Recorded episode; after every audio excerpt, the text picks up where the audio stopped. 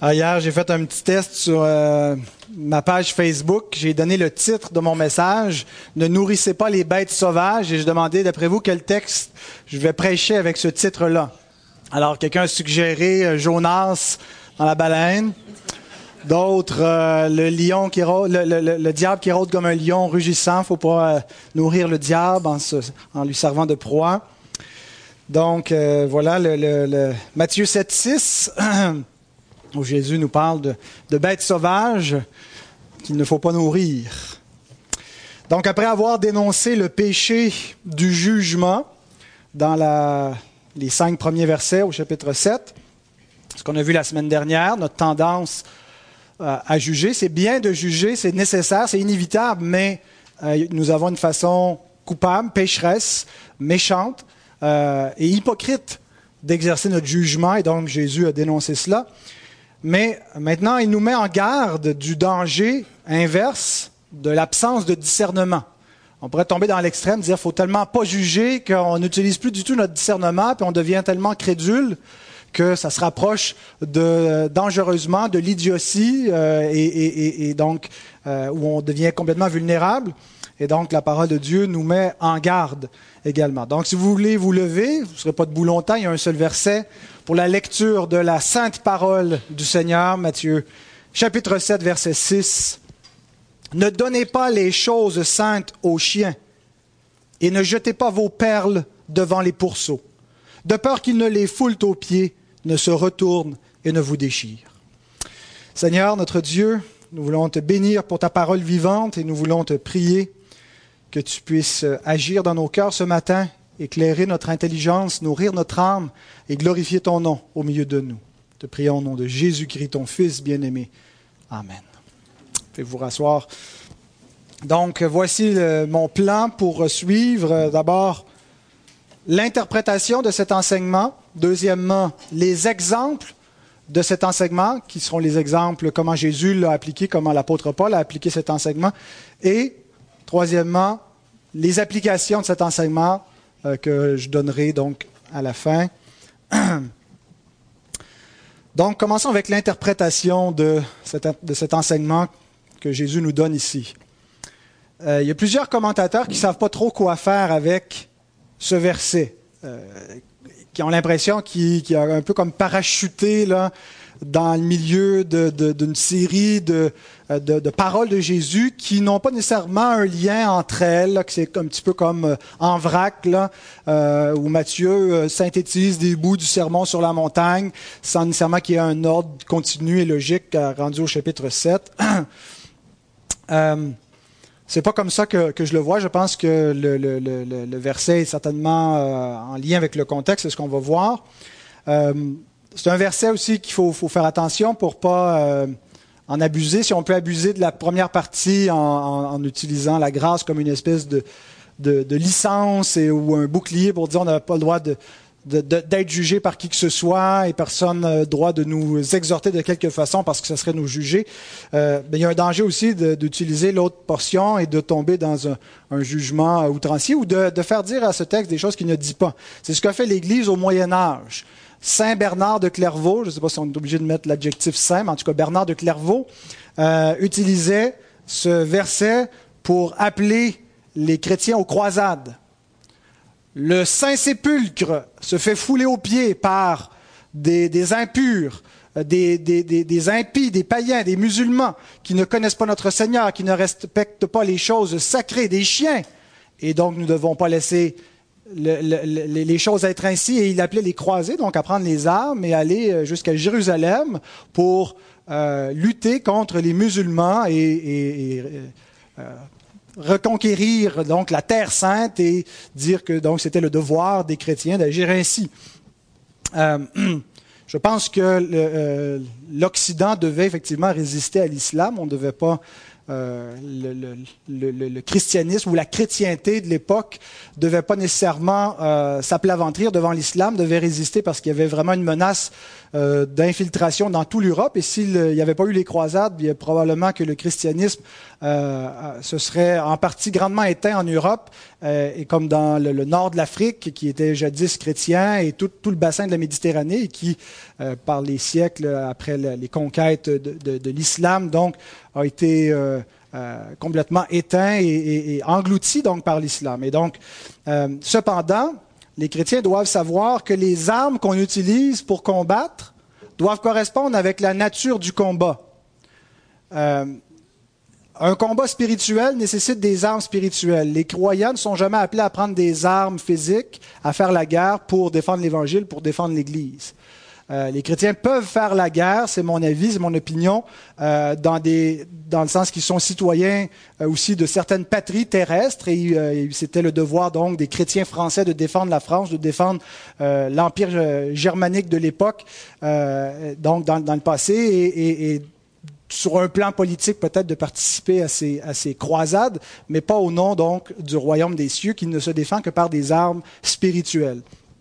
Et c'est aussi pourquoi il y a des, certaines divergences dans euh, l'ancienne alliance avec la nouvelle alliance, hein, parce que la nature du combat était différente. Israël était une nation avec un, pays physique à défendre, un territoire géographique, une armée euh, physique avec des, euh, acquis, des, raisons terrestres, une constitution terrestre. Et, donc, c'était typologique euh, donc de, du royaume euh, céleste. Euh, mais donc, il faut faire la distinction et on ne peut pas prendre ce verset comme si Jésus nous appelle à la violence, à quelque violence que ce soit. Même si les mots sont très forts quand il parle d'inconvertis comme des chiens et des pourceaux, et que c'est vraiment pas politically correct, Jésus, ni ici ni dans aucun autre texte, ne cautionne une violence ni physique ni euh, mentale euh, à l'endroit de qui que ce soit. on est appelé à aimer nos ennemis, à prier pour eux. Et le fait qu'il les appelle euh, chiens ici, c'est pas comme si on a le loisir d'insulter les gens du dehors et de les mépriser, de les, les haïr, et donc, donc encore moins les tuer. alors pour bien comprendre et bien interpréter le verset 6, il faut tenir compte des versets qui viennent avant, le contexte. On dit que l'interprétation biblique, tout est contexte, toujours regarder euh, dans quelle portion de l'Écriture se trouve un verset particulier, qu'est-ce que les versets autour nous disent? Euh, parfois, ils ne sont pas directement liés, il y a des fois des coupures dans, la présentation des textes, mais je pense qu'ici, il y a réellement un lien entre le verset 6 et les cinq versets qui précèdent. Et voici quelques commentateurs bibliques qui vont nous aider à voir comment donc le verset 6 est relié au verset 1 à 5. D'abord, euh, Charles Siméon qui écrit Nous devons également considérer l'état de la personne que nous nous apprêtons à reprendre. Souvenez-vous qu'au verset 1 à 5, Jésus nous met en garde de juger, mais à la fin, il dit aussi qu'on va devoir, on peut reprendre un frère, euh, seulement on doit commencer avec nous-mêmes, hein, et on va voir comment l'aider à ôter la paille qui est dans son œil. Euh, donc, on doit, avant de reprendre qui que ce soit, considérer son état. Est-elle endurcie dans sa méchanceté et disposée à s'enflammer contre notre intention bienveillante? Dans ce cas, il serait plus prudent de la laisser seule et d'attendre une occasion plus favorable pour lui parler avec un meilleur espoir de succès. Un autre euh, commentateur, prédicateur, Jim Butler, euh, qui écrit Les versets 1 à 5 concernent un frère à l'intérieur de l'Église. Le verset 6 concerne des chiens et des pourceaux en dehors de l'Église. Le croyant ne doit pas traiter les frères comme un chien ou un pourceau, et il ne doit pas traiter les chiens et les pourceaux comme des frères. Encore une fois, on voit qu'il y a un lien, on doit distinguer qui sont des frères, qui sont ceux du dedans, qui sont ceux du dehors. Arthur Pink écrit ainsi, après avoir démontré comment reprendre, verset 1 à 5, le Sauveur révèle maintenant qui doit être repris, verset 6, ou plutôt qui ne doit pas l'être. Reprendre un fils de Bélial, c'est gaspiller sa salive. 1 Samuel 25, 17 qui réfère à Nabal, dont les serviteurs n'osaient même pas les reprendre parce qu'il était tellement, il était comme, était comme fou. il n'osait pas donc euh, lui dire qu'il a eu ça en insensé et que ça allait être euh, dangereux pour sa vie. Après, ainsi, après avoir interdit la critique motivée par la méchanceté, Christ met en garde contre les critiques imprudentes. Ne reprends pas le moqueur de crainte qu'il ne te haïsse, nous dit Proverbe 9, verset 8. Donc voilà pour les commentateurs bibliques, les proverbes nous disent le même enseignement. Euh, Pink vient de citer ici euh, le proverbe 9, mais je le cite un peu plus complet. Euh, les versets 7 à 8 du proverbe 9 nous dit Celui qui reprend le moqueur s'attire le dédain, et celui qui corrige le méchant reçoit un outrage. Il se tourne, il, vous déchire. Ne reprends pas le moqueur de crainte qu'il ne te haïsse, reprends le sage et il t'aimera. Proverbe 23, verset 9 nous dit quelque chose semblable. Ne parle pas aux oreilles de l'insensé, car il méprise la sagesse de tes discours. Et on retrouve dans le Proverbe 17, 9 à 12, autant la première portion de Matthieu 7, 1 à 5, et le verset 6 aussi. Il dit, celui qui couvre une faute cherche l'amour et celui qui la rappelle dans ses discours divise les amis. Ne juge point. On a vu qu'une des applications, c'est de couvrir les fautes, c'est de ne pas être prompt sur la gâchette pour souligner, reprendre donc les fautes de tous. Parce que celui euh, qui euh, couvre une faute cherche l'amour. Verset 10, Une réprimande fait plus d'impression sur l'homme intelligent que cent coups sur l'insensé. Rencontre une ours privée de ses petits plutôt qu'un insensé pendant sa folie, qui correspond au verset 6. Donc ça éclaire un petit peu euh, le sens du verset 6. Ça nous montre comment les, versets, les six premiers versets sont connectés ensemble. Et maintenant, par contraste, un psaume, psaume 141, qui nous montre le contraire de l'insensé qui déteste la sagesse, qui ne veut pas être repris, l'enfant de Dieu. Psaume 141, verset 5. Que le juste me frappe, c'est une faveur. Qu'il me châtie, c'est de l'huile sur ma tête. Ma tête ne s'en détournera pas. Alors, frères et sœurs, qui êtes-vous? Un juste ou un insensé? Dans quelle catégorie de gens vous situez-vous Comment réagissez-vous aux réprimandes du juste? Quelle est votre réaction lorsque la parole prêchée de Dieu vous exhorte? La défensive, le bouclier, tu ne jugeras point, tu ne me jugeras point Ou est-ce que c'est comme de l'huile sur votre tête? Quand on se fait reprendre, je pense qu'on a tous un petit euh, instinct naturel à à réagir euh, sur la défensive, à rejeter la réprimande.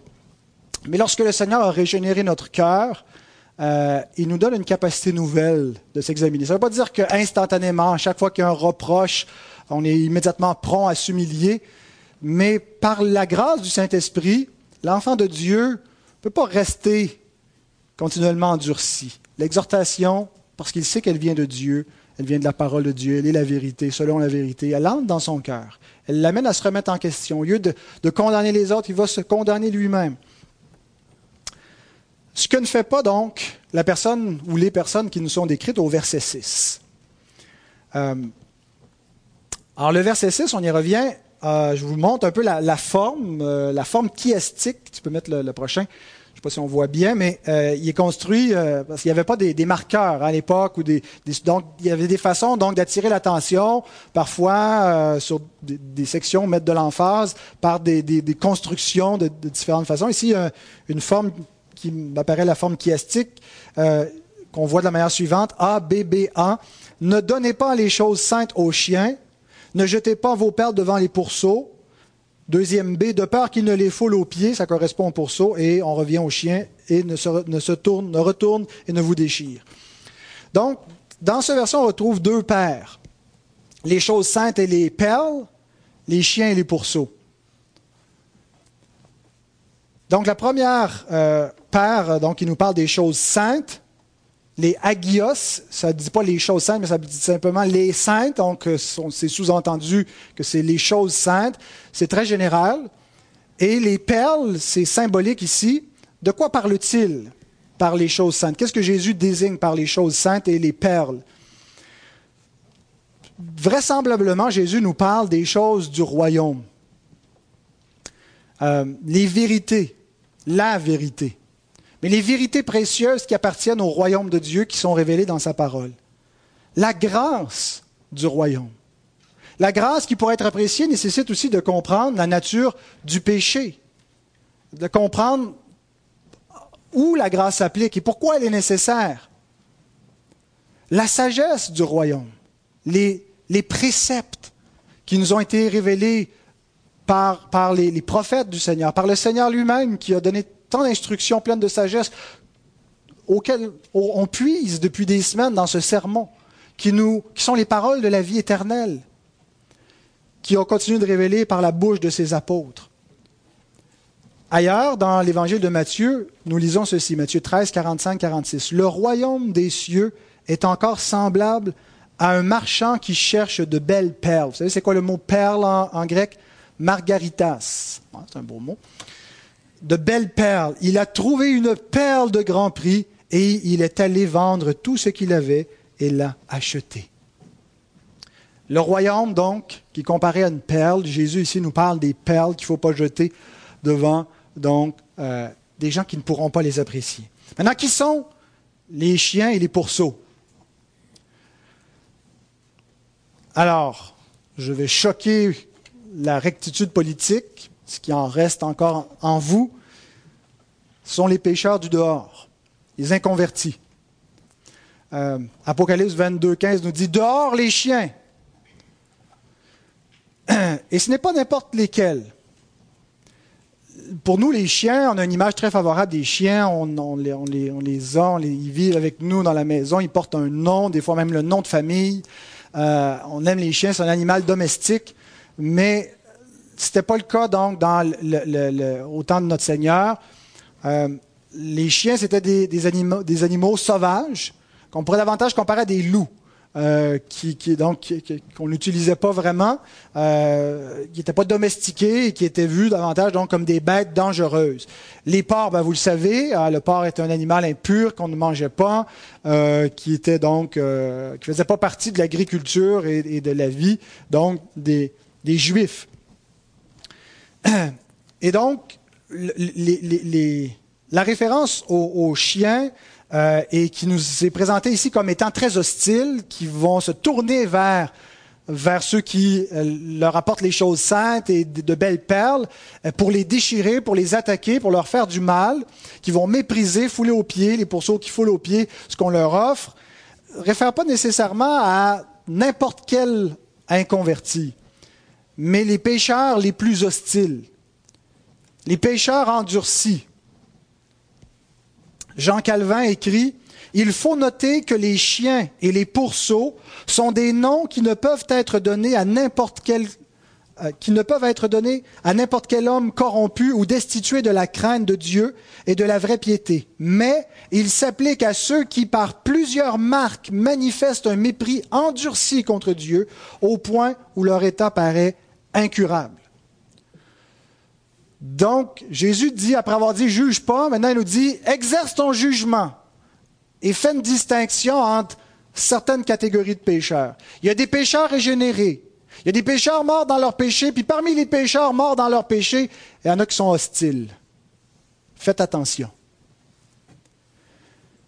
Le texte ne signifie pas que ces gens-là, les plus hostiles, ne peuvent pas être sauvés. Il signifie pas, Jésus ne nous dit pas, priez pas pour eux, haïssez-les, méprisez-les, c'est des chiens, c'est des pourceaux. C'est une image qui nous donne. Il en a sauvé des chiens et des pourceaux. Paul en était un. Un farouche ennemi de l'Évangile qui mettait à mort les chrétiens, qui les haïssait, qui les poursuivait jusque dans leur lieu de culte, jusque dans leur maison, pour les faire mourir, pour les mettre en prison. Et le Seigneur l'a sauvé. Mais le Seigneur n'a pas commandé à ses disciples de continuer d'aller vers Saul de Tarse, qui allait plus tard devenir Paul, jusqu'à ce qu'ils se convertissent. Ce qu'il dit, c'est de ne pas jeter nos perles devant eux, de ne pas essayer en vain de leur faire apprécier les choses du royaume, des choses qui, à cause de leur nature corrompus à cause de leur état spirituel, ils ne peuvent pas les apprécier. Ils ne peuvent que les dédaigner et elles ne peuvent que provoquer leur ire, leur colère, leur hostilité. Et Jésus ne nous dit pas, donc, d'insister d'aller vers eux comme les pourceaux qui ne peuvent apprécier les perles. Non, des perles, c'est précieux. C'est extrêmement précieux. Si on les jette devant un pourceau, il va, il va les renifler, il va se rendre compte que ce n'est pas de la nourriture, il va, il marcher dessus. Ça n'a aucune valeur pour lui. Il ne sait pas le pourceau qui pourrait aller vendre la perle et, s'acheter beaucoup de nourriture avec. Il ne sait pas que ça aurait beaucoup de valeur. Il ne sait que faire avec. Ça, ça ne vaut rien pour lui.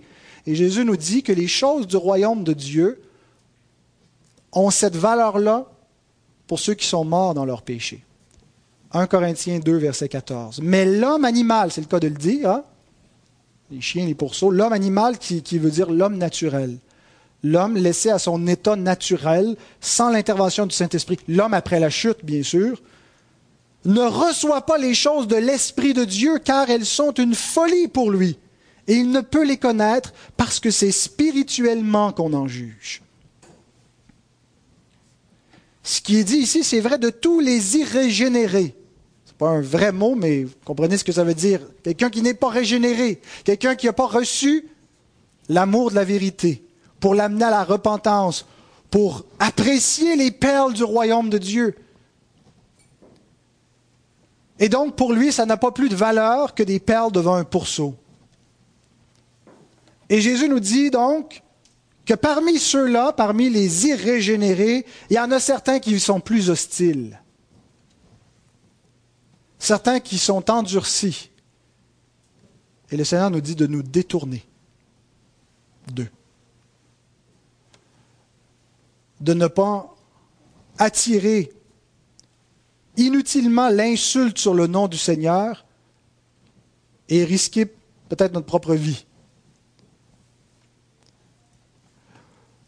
Alors nous devons exercer notre jugement après nous avoir dit de faire attention de la manière qu'on juge, il nous dit cependant, exercez votre jugement intelligemment. Alors voilà le sens du verset 6. Voilà l'interprétation du verset 6. Maintenant, les exemples de cet enseignement, ça peut nous aider à mieux comprendre euh, ce verset en voyant concrètement comment, dans l'enseignement et l'exemple de Jésus, il a lui-même appliqué cela.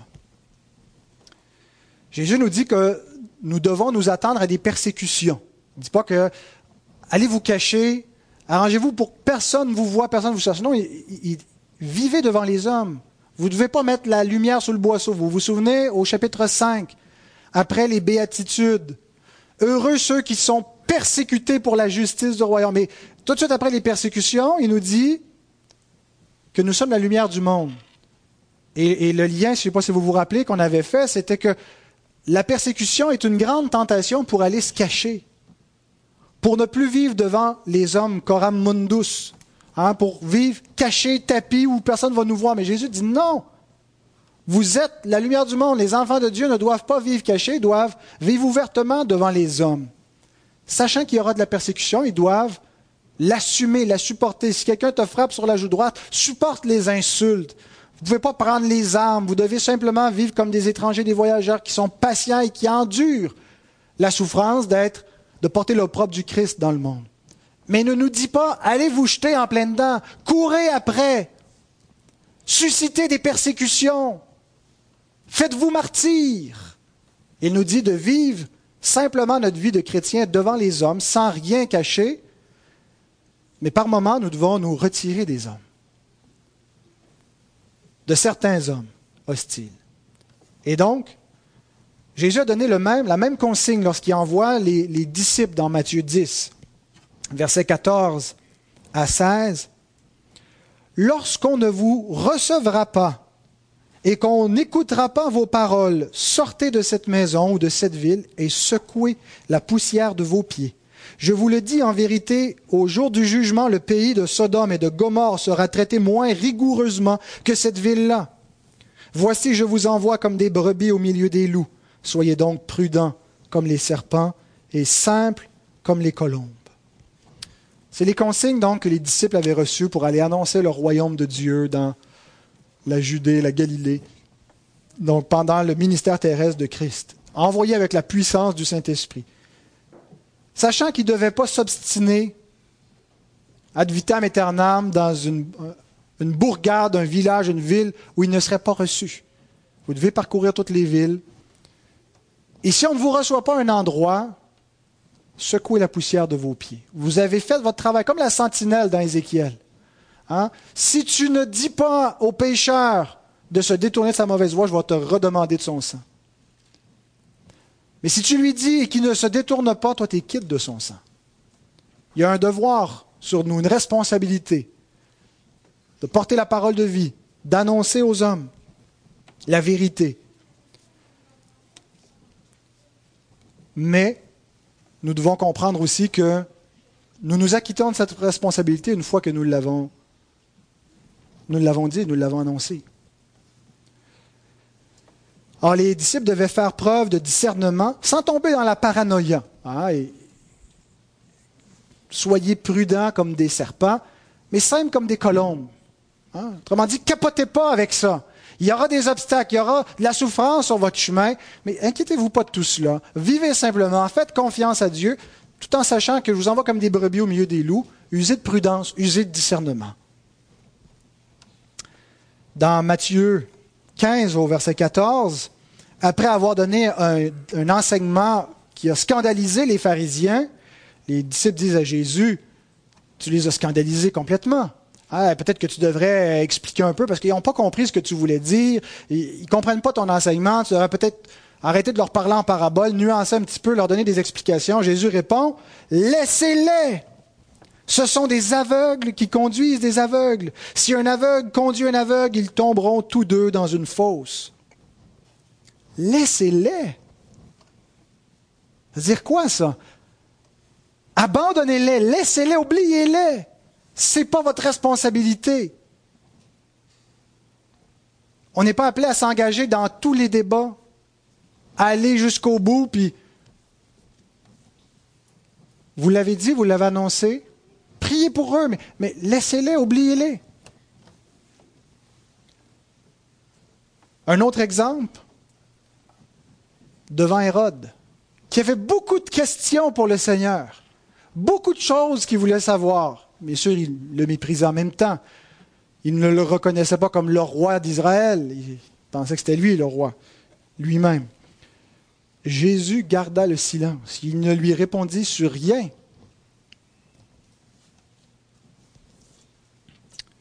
On a maintenant aussi l'enseignement et l'exemple de l'apôtre Paul.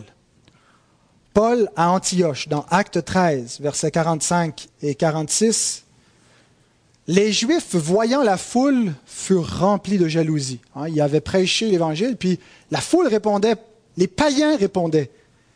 Et donc, les Juifs étaient remplis de jalousie et s'opposaient à ce que disait Paul en le contredisant et en l'injuriant. Paul et Barnabas leur dirent avec assurance, c'est à vous, premièrement, que la parole de Dieu devait être annoncée, premièrement pour le juif, ensuite pour le grec. C'est l'ordre chronologique. C'était l'attente messianique du peuple juif, c'est à eux qu'ont été faites les promesses. Premièrement, c'est à vous, premièrement, que la parole de Dieu devait être annoncée. Mais, puisque vous la repoussez et que vous vous jugez vous-même indigne de la vie éternelle, voici, nous nous tournons vers les païens. Allez chez le diable. C'est ce qu'il est en train de leur dire. Vous vous jugez vous-même indigne de la vie éternelle. C'est les promesses des prophètes qui ont été annoncées depuis le commencement du monde que nous vous annonçons. Vous ne voulez pas prendre la peine d'examiner les choses. Vous êtes perdus. Et ils secouent, au verset 51, contre eux la poussière de leurs pieds et allèrent à Icône. Paul à Corinthe, chapitre 18, verset 6 dans les, actes. Les Juifs faisant alors de l'opposition et se livrant des injures, Paul secoua ses vêtements et leur dit, Que votre sang retombe sur votre tête, j'en suis pur dès maintenant, j'irai vers les païens. Et on retrouve à peu près la même chose à la fin du livre des actes à Rome.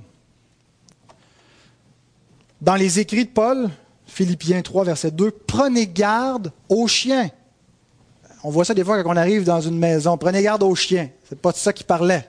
Paul. Prenez garde aux mauvais ouvriers. C'est pas, c'est pas dans le sens qu'il y a des bons prédicateurs, il y en a des pas bons. Les mauvais ici, c'est au sens éthique, moral. Ceux qui disent des choses qui sont fausses, qui sont mal, qui sont mauvaises devant Dieu. Prenez garde aux faux circoncis, à ceux qui se disent circoncis, faisant partie du peuple de Dieu, mais ce sont des faux circoncis, probablement qui désignent davantage les, judaïsants, euh, qui étaient les, principaux euh, adversaires de Paul et du message qu'il prêchait. Donc, qui étaient circoncis dans la chair, mais la vraie circoncision, c'est celle du cœur, selon l'esprit, c'est la nouvelle naissance.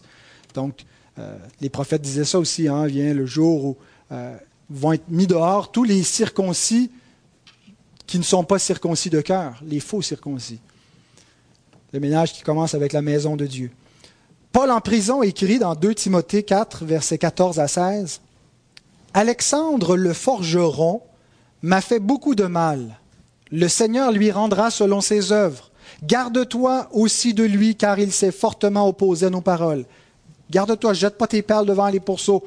Donne pas les choses saintes aux, chiens, Timothée. Dans ma première défense, personne ne m'a assisté, mais tous m'ont abandonné, que cela ne leur soit point imputé. Remarquez la distinction que Paul fait entre Alexandre et les frères qui ne l'ont pas assisté. Paul est emprisonné à Rome, il écrit à Timothée, euh, il a dû aller faire une première défense, il est tout seul. Les frères ont peur. Ont peur d'être associés à quelqu'un qui est vu comme un ennemi de l'État, qui va probablement être décapités euh, par l'Empire romain et, ont peur d'avoir le même sort. Donc, ils ne l'ont pas assisté. Mais Paul leur applique ce que Jésus dit au verset 1 à 5. Il n'y a pas un jugement dur contre des frères. Il reconnaît comme, des frères, comme des brebis qui ont peur, et il y a de la miséricorde envers eux. Il ne les condamne pas, que cela ne leur soit point imputé. Mais il fait la distinction, là, il applique le verset 6 à Alexandre. C'est un faux frère. C'est un ennemi de l'Évangile. Éloigne-toi de lui. Alors, dans aucun cas, les chrétiens sont appelés à la vengeance. Dans aucun cas, sont appelés à haïr ces gens-là. Je ne pense pas que Paul haïssait les ennemis. Au contraire, il dit ailleurs, dans Romains 9, qu'il est triste pour ses parents à la chair. Je ne pense pas qu'il parlait seulement juste de sa, famille immédiate, mais du peuple juif à qui appartiennent les promesses, à qui appartiennent tout cela et qui sont endurcis, beaucoup d'entre eux. Pas, Paul ne se voyait pas comme leur ennemi.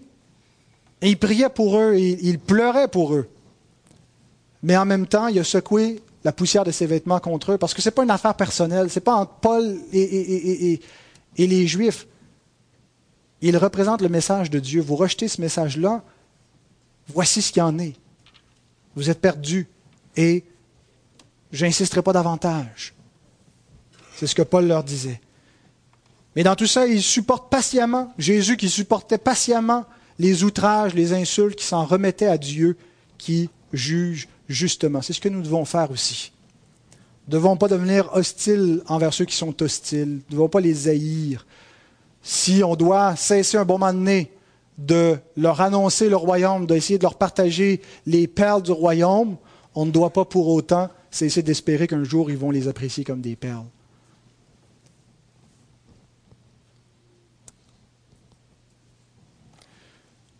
Les applications de cet enseignement.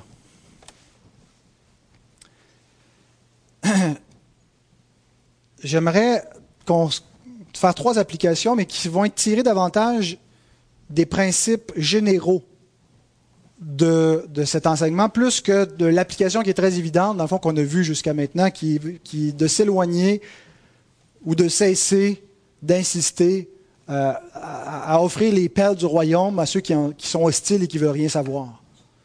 Ça, c'est l'application évidente, mais il y a des, si vous voulez, des sous-applications. J'en donne trois. Premièrement, témoigner sans écœurer les gens.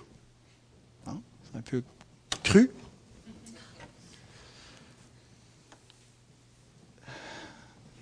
Frères et sœurs, je pense qu'il y a des pécheurs qui ont été éloignés par la façon de témoigner des chrétiens. Lorsqu'on est tellement vendeur, hein, pourquoi on se méfie des vendeurs? On a l'impression qu'ils qui, sont, sont hypocrites, qui ne sont pas sincères. Certains vendeurs, je ne dis pas que c'est, le cas, il y a peut-être des vendeurs parmi nous. Mais quand on a l'impression que quelqu'un ne veut pas notre bien, mais veut notre bien, hein, quand on a l'impression, et, j'ai témoigné à des gens comme ça, qui ils étaient sûrs que ce qui m'intéressait, c'était de les recruter dans ma secte pour avoir leur argent. Et, pourquoi est-ce qu'il y a cette réputation-là? Parce qu'il y a des gens qui font ça. Il y a des faux évangélistes qui prêchent un faux évangile de la prospérité pour s'enrichir, qui promettent des choses vaines aux hommes, ils promettent des bénédictions de Dieu s'ils supportent les ministères. Ça, ce sont de, vrais, de vrais faux prophètes, mais de vrais enfants de Dieu parfois peuvent témoigner un petit peu comme, comme des vendeurs. Euh, une insistance harcelante. Hein, qui ferme la porte, met le pied dans la porte. Non, écoutez, écoutez, vous allez aller en enfer. Écoutez, oui, il y a une place quelque part, je pense, pour insister judicieusement, avec doigté, avec tact. Mais aussi, il faut reconnaître qu'un bon moment donné, il est temps de secouer la poussière de nos pieds. On ne peut pas, la parole nous dit que ceux qui sont enfants de Dieu ne sont pas nés de la volonté de la chair. Ce n'est pas notre volonté qui va les engendrer. C'est pas, je vais, tellement marteler le clou, je vais dire la parole qu'il faut. Il y aura a des gens qui peuvent perdre le débat contre des chrétiens. Ils se convertiront pas pareil. C'est pas une question de débat. A peut-être plus d'arguments. Ça ne le convaincra pas plus de croire. Si l'Esprit de Dieu ne le convainc pas, il n'y a rien à faire. Donc, essayez de convaincre Dieu à la place, par la prière et l'intercession. Mettez la même ardeur. Et je ne veux pas décourager le zèle de qui que ce soit. Au contraire, on est appelé à être la lumière du monde, à faire des disciples. Je pense qu'on a besoin d'encourager notre zèle parce que parfois il, s'émousse, on est timide, on n'a pas envie de témoigner. Mais rappelons-nous que l'Écriture nous, demande de témoigner de la façon suivante. Pierre nous dit dans 1, Pierre 3, 14 et 15, N'ayez d'eux aucune crainte, hein, de ceux qui trouvent votre manière de vivre, vos croyances bizarres, étranges, qui pensent que vous êtes embarqués dans une patente. Ne les craignez pas et ne soyez pas troublés. Assumez-vous pour l'amour, mais sanctifiez dans vos cœurs Christ le Seigneur, étant toujours prêt à vous défendre avec douceur et respect devant quiconque vous demande raison de l'espérance qui est en vous. Voilà comment. D'abord, c'est pas toujours proactif, c'est pas toujours en défonçant la porte. Des fois, les gens vont nous demander qu'est-ce qu'on croit. Des fois, on peut leur demander ce qu'ils croient aussi. Hein, qu'est-ce que vous croyez? Qu'est-ce qui va vous arriver quand vous allez mourir? Ou pourquoi est-ce qu'on est ici? Qu'est-ce qu'on fait sur Terre? Demandez-leur leur croyance. Peut-être qu'ils vont vous la demander en retour. C'est la façon idéale de pouvoir témoigner lorsqu'on nous demande raison de l'espérance qui est en nous. Si quelqu'un veut rien savoir, ça ne sert à rien de vouloir lui parler, il ne nous écoute pas. Il n'y a pas plus sourd que celui qui ne veut pas entendre. Et la façon de témoigner avec douceur et respect, avec une sorte de, retenue bienveillante pour ne pas froisser. Hein. Quand on, on, sème un jardin, on ne va pas venir piétiner, puis on fait attention aux semences qu'on a mis, on les arrose, on enlève les mauvaises herbes, on y va avec délicatesse. Il y a cette façon de faire pour entretenir la semence, avec douceur et respect. Deuxième application. Distinguer entre les sauvés et les perdus, entre le royaume et le monde. S'il y a une chose qui est sous-entendu qui est pris pour acquis dans le verset, c'est qu'il y a une distinction entre les deux. Distinction qu'on ne retrouve pas toujours dans le monde chrétien. c'est quoi la différence entre un sauvé et un perdu? Mes frères, mes sœurs, comprenez-vous la différence entre une âme sauvée et une âme perdue? Théologiquement parlant, il y a ce qu'il y a une différence? La différence, c'est pas juste qu'il y en a un qui, lui, aime ça les choses religieuses, ça l'allume, il aime ça le dimanche matin, il aime ça aller chanter des tonnes à Dieu, il aime ça parler des affaires de la Bible. C'est pas parce qu'il a accepté Jésus, puis l'autre l'a pas accepté, c'est pas ça la différence. Il y en a un qui est mort dans son péché, peu importe la connaissance qu'il a, peu importe l'éducation, il est mort dans son péché, puis l'autre, il a l'Esprit de Dieu qui l'a régénéré. C'est ça la différence entre les deux, entre une âme perdue et une âme sauvée n'est pas en elle-même qu'il y a une différence, c'est la grâce de Dieu qui a fait une différence, qui a converti un cœur. Pour l'âme perdue, tout se passe de l'extérieur, tout est en parabole, il ne comprend pas ces vérités, il peut les entendre, il peut entendre le même message, il n'entend pas la voix du berger. Il ne peut pas croire ces choses-là. S'il essaie de les croire parce qu'il se dit ce serait important que je les croie, parce qu'il comprend rationnellement que si c'est vrai, il y a intérêt à y croire. Mais s'il est mort dans son péché, il ne connaît pas Dieu. Et il demeure avec une nature hostile aux choses de Dieu. La chair est incapable de recevoir les choses de l'Esprit. Il faut naître de nouveau. Et donc, si on fait cette distinction-là, comprenons maintenant que l'Église du Seigneur ne doit être composée que de, d'enfants de Dieu, que d'âmes régénérées. Ça ne veut pas dire qu'il n'y a que des âmes régénérées qui ont le droit de venir dans le culte, là où l'Église se rassemble. L'Écriture nous dit qu'il peut se présenter un simple auditeur, une personne du dehors qui vient au milieu de l'Assemblée, qu'on, même on devrait inviter des, des non-croyants, des gens de notre famille, des inconvertis à venir mais quand je dis faire partie, c'est-à-dire que l'Église ne reconnaît comme faisant partie de son corps que ceux qui ont une profession de foi crédible au Christ. Une profession de foi crédible, ce n'est pas simplement dans les connaissances intellectuelles de l'Évangile, c'est avec un témoignage qui est conséquent. L'Église, donc, ne doit pas donner sa bénédiction à tous les pécheurs.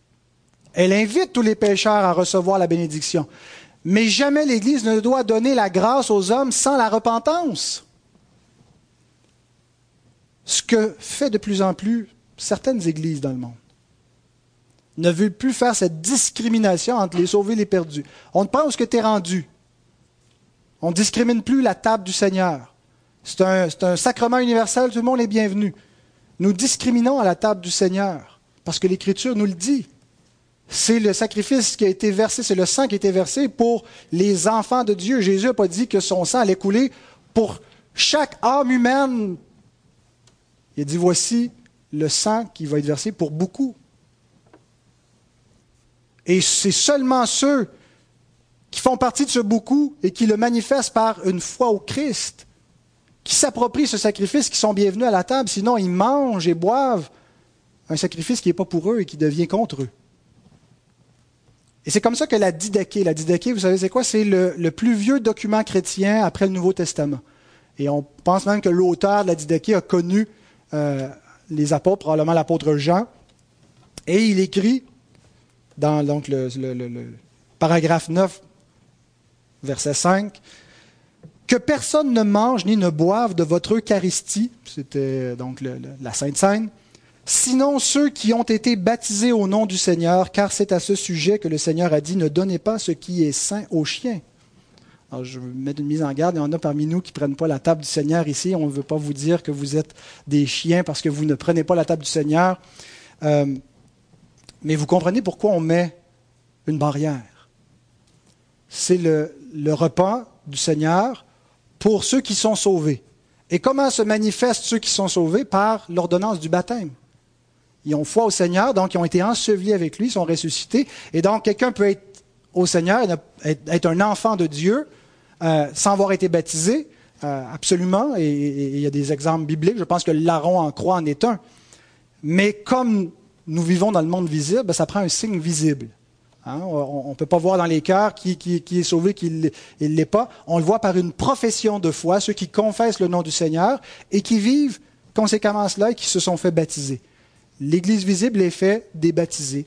Et donc, il faut qu'il y ait cette, cette démarcation entre les, sauveurs et, entre les sauvés et les perdus. Quand on veut tout niveler, puis pas, blesser les gens, j'invite euh, ma, ma tante, là, là c'est à, à 100 qu'il y a comme de l'élitisme dans cette église-là, puis il y, a, y, en a qui sont sauvés, puis là, moi, ils m'ont dit que moi, ma foi était pas bonne, euh, ça va la blesser. Frères et sœurs, on ne cherche pas à blesser les gens. Mais ce qu'on veut, c'est qu'ils soient sauvés, n'est-ce pas?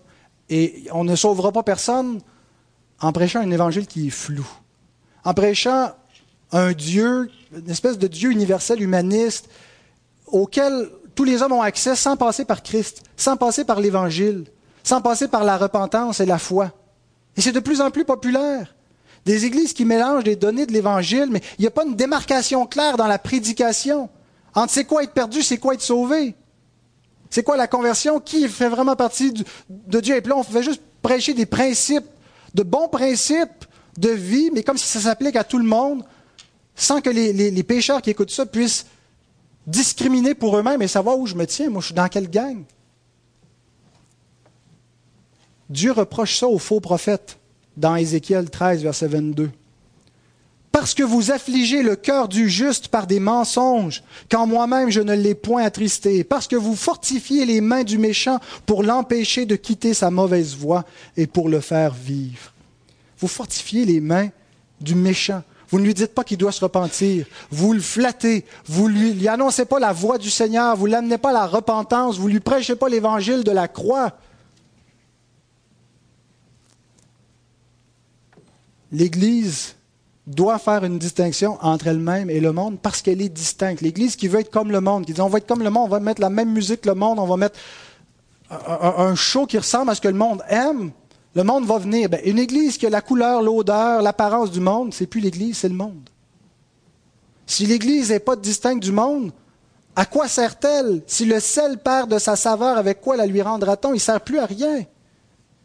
L'Église est utile lorsqu'elle est distincte. Et quand elle est distincte, oui, le monde la trouve étrange. Le monde n'apprécie pas son discours parce qu'elle lui renvoie le message qu'il est incorrect, que le monde n'est pas dans la norme, que c'est la norme, c'est la parole de Dieu, c'est la loi de Dieu.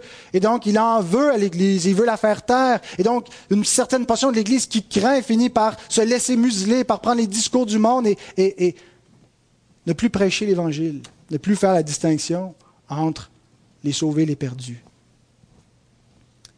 Celui qui veut être ami du monde sera ennemi de Dieu, nous dit Jacques. L'apôtre Paul nous rappelle, sortez du milieu d'eux, mon peuple, ne faites pas des alliances hétéroclites avec les fils de Bélial. Prenez tout le pan des, des églises mainline en Occident dans le dernier siècle, sont devenues des églises mondaines. Pourquoi? Il n'y a plus d'évangile dans beaucoup de ces églises avec une théologie libérale qui nie les données les plus fondamentales et les plus importantes de la parole de Dieu, parce qu'on a voulu attirer le monde, plaire au monde. Ne pas jeter nos perles au pourceau veut dire ne pas se laisser envahir par les pourceaux. Faire une distinction. Prêcher l'Évangile, qui est nécessaire et qui est bon pour les pécheurs. Ce qu'on veut, ce n'est pas les, les, flatter qui se sentent bien puis qui repartent boostés on veut qu'ils viennent à une conviction de péché, qu'ils se repentent, puis qu'ils aient la vie éternelle. Donc l'Église qui prétend aimer les pécheurs sans leur dire de se repentir, se trompe elle-même, elle ne les aime pas. Elle ne leur rend pas service. Éventuellement, donc, elle est envahie. Troisième et dernière application, qui ressemble à la deuxième, exercer la discipline d'Église. La, L'autre application consistait à garder la porte d'entrée de l'Église. Maintenant, celle-ci consiste à garder l'Église elle-même. Une fois que des pécheurs ont franchi la porte, une fois qu'on a distingué entre qui entre et qui on dit fait partie du corps de Christ, qui est admis à la table du Seigneur, ben ce peuple-là doit être gardé dans une discipline de la part du Seigneur. C'est pas, tu as franchi, tu as eu ton diplôme, tu correct, on te pose plus de questions, on te regarde plus vivre, tu es complètement libre, fais ce que tu veux. Jean Calvin disait que les trois marques de la vraie Église sont lorsque la parole de Dieu est prêchée fidèlement. Si la parole de Dieu n'est pas prêchée, on ne peut pas avoir une vraie Église. Deuxièmement, il faut que les ordonnances, le baptême et la Sainte Sainte, soient administrées selon la parole de Dieu. Et troisièmement, il faut que la discipline d'Église soit maintenue. Les standards exiger envers les membres, c'est bon. Ça, nous garde nous-mêmes. S'il n'y avait aucun standard, s'il n'y avait aucune attente, si, on n'appliquait pas la loi de Dieu, si on n'appliquait pas les commandements, qu'est-ce qui nous arriverait? Ben, notre tendance paresseuse, pécheresse, se laisserait aller. Une des raisons que vous venez dimanche après dimanche, c'est parce que vous savez que vous êtes attendu ici. Il y a quelque chose en vous qui a envie de venir ici. Mais il y a aussi quelque chose en vous qui dit, si je ne viens pas après deux, trois, quatre, cinq, six semaines, je vais avoir un coup de téléphone. Et vous allez avoir un coup de téléphone. Pas ça la tête. Mais c'est parce que l'Église aime les siens. C'est parce qu'on se soucie du bien des frères. Et c'est bon pour nous. C'est bon pour nous qu'il en soit ainsi, ça nous, ça nous maintient, ça nous garde. C'est ça la discipline de l'Église. Ne cherchez pas donc une Église où vous n'aurez de compte à rendre à personne. Je le dis, vous, vous êtes ici, mais il y en a qui nous écoutent ailleurs, il y en a qui sont des sans-églises, des sans-abris, qui cherchent peut-être des églises. Ne cherchez pas une église où on a des comptes à rendre à personne. Une église tellement grande que je peux me cacher dans un coin, je peux venir pendant deux, trois ans, il n'y a personne qui sait que j'ai fréquenté, je vais pouvoir repartir, ni vu ni connu. Vous savez, si c'est ça votre stratégie, Voici ce que la parole de Dieu déclare sur vous, Proverbe 18, verset 1. Celui qui se tient à l'écart cherche ce qui lui plaît. Il s'irrite contre tout ce qui est sage. Il est bon, donc, d'être soumis à une discipline d'Église, de savoir donc que le peuple de Dieu veille sur moi et je veille avec le peuple les uns sur les autres. Ça, ça me garde, ça nous garde, ça garde l'Église. Et ça nous empêche donc que ça devienne une porcherie, que ça devienne sale. On n'a pas envie que ce soit une écurie, si on n'a pas envie que ce soit un endroit impur, on a envie que le temple de Dieu, l'Église qui est le corps des croyants, soit un lieu saint, un lieu où le nom de Dieu est honoré, un lieu où la loi du Seigneur est, mise en place, dans l'amour, dans la charité, un lieu où on est accueilli, un lieu où on sait qu'on a de la grâce, où on sait qu'on on va avoir des frères des sœurs, une famille qui nous aime, qui nous soutient, mais qui ne va pas juste nous flatter, puis qui va juste nous laisser tranquilles. Là, une église qui va prendre soin de nous, c'est ce, qu'on, c'est ce qui est bon, c'est ce qu'on veut. Alors, ne pas laisser nos, perles au pourceau nécessite de maintenir cette discipline d'église, de maintenir l'église sainte, pure. Et par moments, cette discipline-là, à laquelle on est tous soumis, va amener l'excommunication. Pourquoi? Parce qu'il va s'introduire au sein du troupeau des faux croyants. Ce n'est pas une surprise, on le sait d'avance. Il, y en a, il y en a eu, puis il va en avoir encore. L'Écriture nous le dit, mais elle nous dit que les pécheurs ne subsistent pas dans l'assemblée des justes. Ils sont plus capables. Hein? Le, pécheur qui bouille en dedans, l'inconverti, ben imaginez semaine après semaine qui entend ça, la loi de Dieu. Pour vous qui êtes enfant de Dieu, qui avez l'Esprit de Dieu, vous en mangez, c'est merveilleux. Mais pour celui qui est introduit faussement, furtivement au milieu de l'assemblée des saints, c'est pénible. Il dit, vous savez que je me suis mis les pieds? Et il cherche une façon de sortir discrètement. Mais on ne le laissera pas sortir discrètement. Ça va finir par l'excommunication. 1 Corinthiens 5, 9 à 13. Je vous ai écrit dans ma lettre de ne pas avoir des relations avec les impudiques. Non pas d'une manière absolue avec les impudiques de ce monde, ou les cupides et les ravisseurs, ou avec les idolâtres. Autrement, il vous faudrait sortir du monde. Alors Paul nous dit de faire une distinction maintenant. De ne pas avoir des relations avec les pécheurs, mais il ne parle pas de ceux qui sont en dehors de l'Église, qui n'ont aucun lien. Maintenant, ce que je vous ai écrit, c'est de ne pas avoir des relations avec quelqu'un qui se nommant frère est impudique, ou cupide, ou idolâtre, ou outrageux, ou ivrogne, ou ravisseur. De ne pas même manger avec un tel homme. Qu'ai-je en effet à juger Ceux du dehors, n'est-ce pas ceux du dedans que vous avez à juger? Vous voyez que ne juger point ne veut pas dire ne pas juger, veut dire de juger de la bonne façon. Pour ceux du dehors, Dieu les juge. ôtez le méchant du milieu de vous. Ailleurs, il dit qu'un tel homme soit livré à Satan, c'est-à-dire qu'il soit sorti du royaume de Dieu et renvoyé dans le royaume des ténèbres du dehors. Et ça, ce n'est pas motivé par une hostilité contre les pécheurs, mais par l'amour. Si on laisse demeurer un pécheur comme ça, qui vit dans l'inconduite, puis qu'on ne lui dit rien, qu'on ferme les yeux, on ne l'aime pas. On est en train de bénir sa conduite parce qu'on a de la lâcheté, parce qu'on est hypocrite, parce qu'on a peur, on a la trouille d'être accusé d'être de, des rigoristes, d'être je sais pas quoi, de manquer d'amour, puis on dit rien, mais on lui laisse croire que tout est correct. Et qu'est-ce qui va y arriver quand il va arriver au jugement de Dieu si personne ne lui dit? Quand on excommunie quelqu'un, c'est dans le but de l'amener à la repentance. Tout ça est motivé par l'amour pour Dieu, le respect de sa parole, l'amour pour l'Église. On a vu que ça ne peut pas être un esprit de jugement, d'étroitesse qui nous anime. Jésus vient nous le dire, les versets 1 à 5, de ne pas juger de cette façon-là. Il nous met en garde et de commencer à juger soi-même. Mais il nous dit aussi, usez de votre discernement. Donnez pas les choses saintes aux, chiens, aux chiens. Ne les laissez pas entrer et que ça devienne un repère pour les bêtes sauvages au milieu de vous. Alors, bien aimé, cet enseignement ne souscrit pas aux normes de la rectitude politique, mais il souscrit à l'autorité du Seigneur et c'est tout ce qui compte pour nous. Amen.